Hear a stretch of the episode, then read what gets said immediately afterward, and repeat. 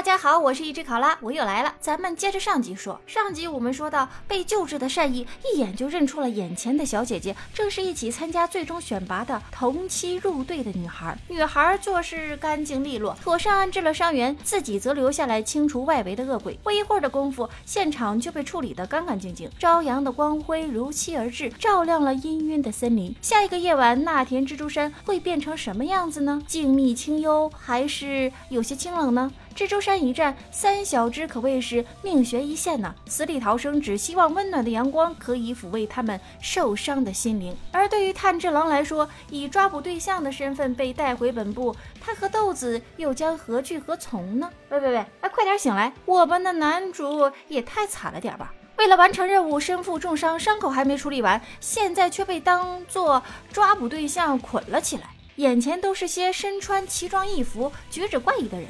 炭治郎并不知道自己面对的正是鬼杀队的九位筑级高手，简称九筑。现在他甚至连什么是筑级都没有搞清楚，也没有弄明白自己究竟身处何处。蝴蝶忍简要地说明了情况：炭治郎因为与鬼同行，将要在鬼杀队本部接受审判。哎。话还没说完，银柱杏寿郎就表明了自己的态度：保护鬼的行为很明显是违反了队规呀，没有审判的必要，直接与鬼一同斩杀就好了。银柱随天元表示赞同，并申请由他亲手执行。炼柱密离则流露出对炭治郎的同情，可他并未提出任何的意见。天柱看着炭治郎老泪纵横，心里却早已有了自己的一杆秤。霞柱子无一郎正忙着给云菜起名字。对审判什么的根本不感兴趣。渐渐回过神来的炭治郎才开始四处搜寻妹妹的身影，却被人提醒不要东张西望。眼前的柱子们可是鬼杀队实力最强的、地位最高的剑士。炭治郎才不管你啥柱不柱子的，直接呼唤起豆子和其他的小伙伴。结果小伙伴没找着，却发现卧在树上、造型别致的蛇柱小八内。而蛇柱似乎对富冈义勇的处罚更加关心，毕竟这个男人同样违反了纪律。看到把水柱拖下了水，炭治郎才开始有点自责，场面一时间有些尴尬。因助与水天元正欲拔刀实施惩罚，蝴蝶忍站出来提议，惩罚的事宜可以等主公回来再议。在此之前，不妨听炭治郎本人解释一下为什么会与鬼同行。好家伙，终于让人说话了。炭治郎正要开口，伤痛却让他咳个不停。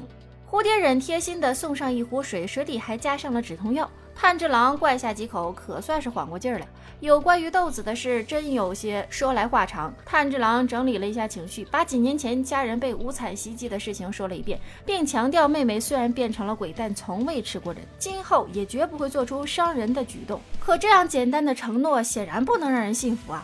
蛇柱表示，她是你妹妹，你自然会包庇她呀。岩柱也说，炭治郎已被鬼附身，建议尽快处决，让他解脱。炭治郎继续解释，自己是为了治疗妹妹才成为剑士的，而且两年过去了，豆子一直表现得很好。雨水天元有些不耐烦了，说来说去，你也不能证明给我们看呀。众人正商议着要不要等主公回来再进行审判，炭治郎着急了，大声喊道：“妹妹可以和我一起战斗。”作为鬼杀队员保护人类，还没等到回应，一个杀气腾腾的身影慢慢出现在大家的视野当中。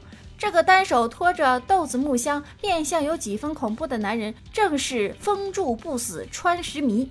他看着炭治郎，阴森森地说道。那个带着鬼到处走的鬼杀队员就是他吗？虽然蝴蝶忍对石迷这种擅自拿取证人证物的行为颇感不悦，但石迷显然没有要停下来的意思。他认为炭治郎刚才让鬼作为鬼杀队员的说辞简直荒唐至极。同时，他从腰间拔出了佩刀，不由分说便插入了木箱之中，一下刺穿了豆子的肩膀。看着有人要伤害妹妹，炭治郎瞬间暴怒：“你们搞我就罢了！”胆敢碰我家豆子，管你们是柱还是猪啥的，我都跟你们没完！可风柱连蝴蝶忍的话都不理会，你们觉得他能听炭治郎的吗？炭治郎忍无可忍，情绪直接失控。尽管富冈义勇在一旁劝阻，炭治郎还是径直冲向了风柱，高高一跃躲过一刀，然后看到炭治郎落下的姿态，就该为石迷捏一把汗了。在众目睽睽之下，炭治郎的一记看家拳头不偏不倚的砸中了石迷，石迷顿时感觉天昏地暗，星光灿烂的。鬼杀队的大咖们都看傻眼了，尤其是那个谁，